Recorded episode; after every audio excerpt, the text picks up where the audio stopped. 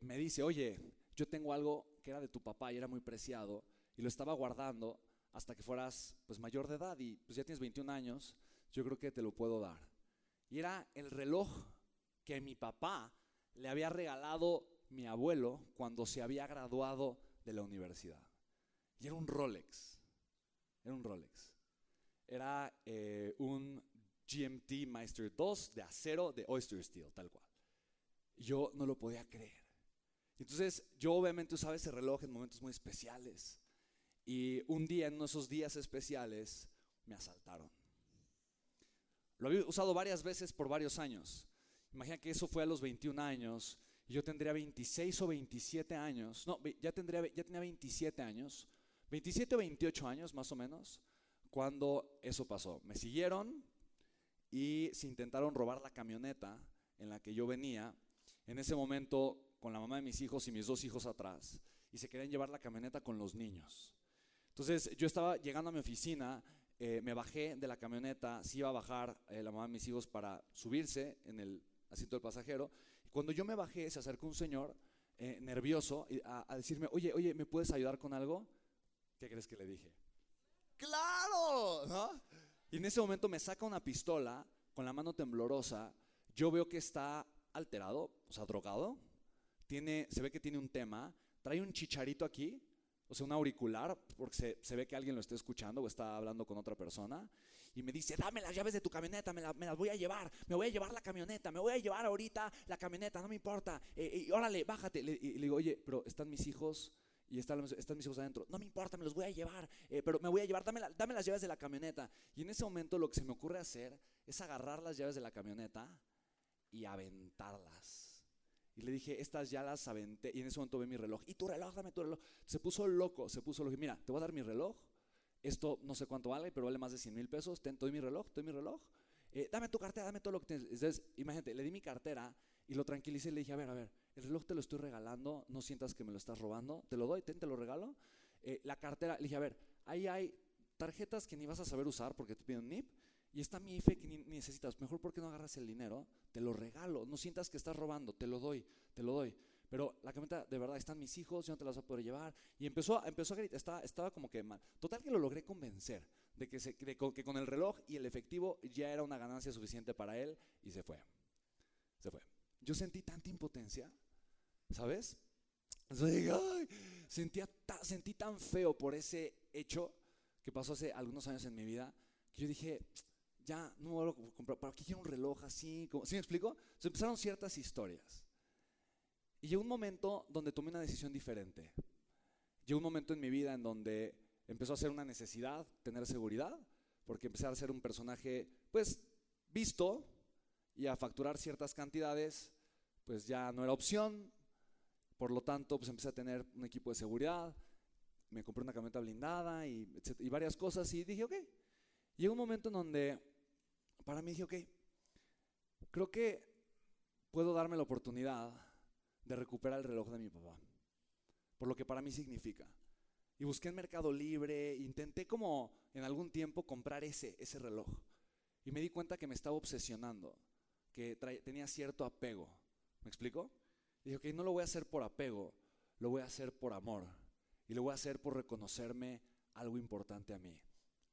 Así que a los 30 años, yo elegí darme un regalo, que fue cumplir un sueño que yo tenía de niño, que fue mi Tesla. Me lo compré de regalo de 30 años. Y el año pasado decidí darme justo este reloj de cumpleaños. Y para mí el significado es el siguiente, son tres cosas, lecciones para mí. Es el mismo modelo, pero no es de acero es de oro, no es de acero. Y cuesta como 10 veces más, ¿me explico? Y para mí tiene tres significados. Que no soy mi papá. Para mí es un significado muy profundo, porque me llamo Spencer Hoffman igual que él. No soy mi papá. Soy una versión mucho mejor que mi papá. Para mí ese es el significado que tiene. Primer, o sea, el primer significado. El segundo significado que tiene es que mi pasado no me define que el hecho de que alguien me quite algo, entre comillas, no me define, que yo defino mi valor. Y que a pesar de que alguien quiera quitarme algo, yo puedo conseguir lo que yo quiera, porque lo quiero y por eso lo vale. ¿Estás de acuerdo conmigo, sí o no? Por eso lo vale, porque lo elijo para mí. ¿Estamos de acuerdo? Y punto número tres, yo puedo perder mañana este reloj y ¿sabes qué? Yo no valgo este reloj. Yo me puedo comprar otro pasado mañana o el día que yo quiera. ¿Por qué? Porque mi vida no está atada a un objeto, está atada al valor que significa la razón de por qué puedo comprarme este objeto. La única razón de por qué, y, digo, honestamente para mí es un tema de inversión, a final de cuentas. Yo hoy lo puedo vender más caro de lo que me costó realmente. Porque esto, este modelo en particular es escaso y hay ofertas en internet con el, o sea, que, que te ofrecen el 150% del valor de este reloj. Yo me puse en tiendas de Rolex como en 6 o 7 en lista de espera. Y ninguna me llamó después de dos años, porque las listas de espera primero le llaman a los clientes frecuentes de Rolex. Y hay mucha gente que está en lista de espera de este. Y fue casualidad que llegué a una tienda, de hecho iba con Julián y tenía un vuelo ese día y yo literalmente pues, no me importó perder el vuelo porque llegué y me dijo el, vendedor, me dijo, es que acaba de llegar, o sea, literalmente acaba de llegar. Y vi cómo traen las cajas, o sea, me dijo, acaba de llegar, literalmente, o sea, acaba de llegar. Y pues él tenía la lista de clientes a los que le iba a llamar y me dijo, pero si lo quieres, solo lo tienes que pagar ahorita. Urgencia y escasez, ¿estás de acuerdo?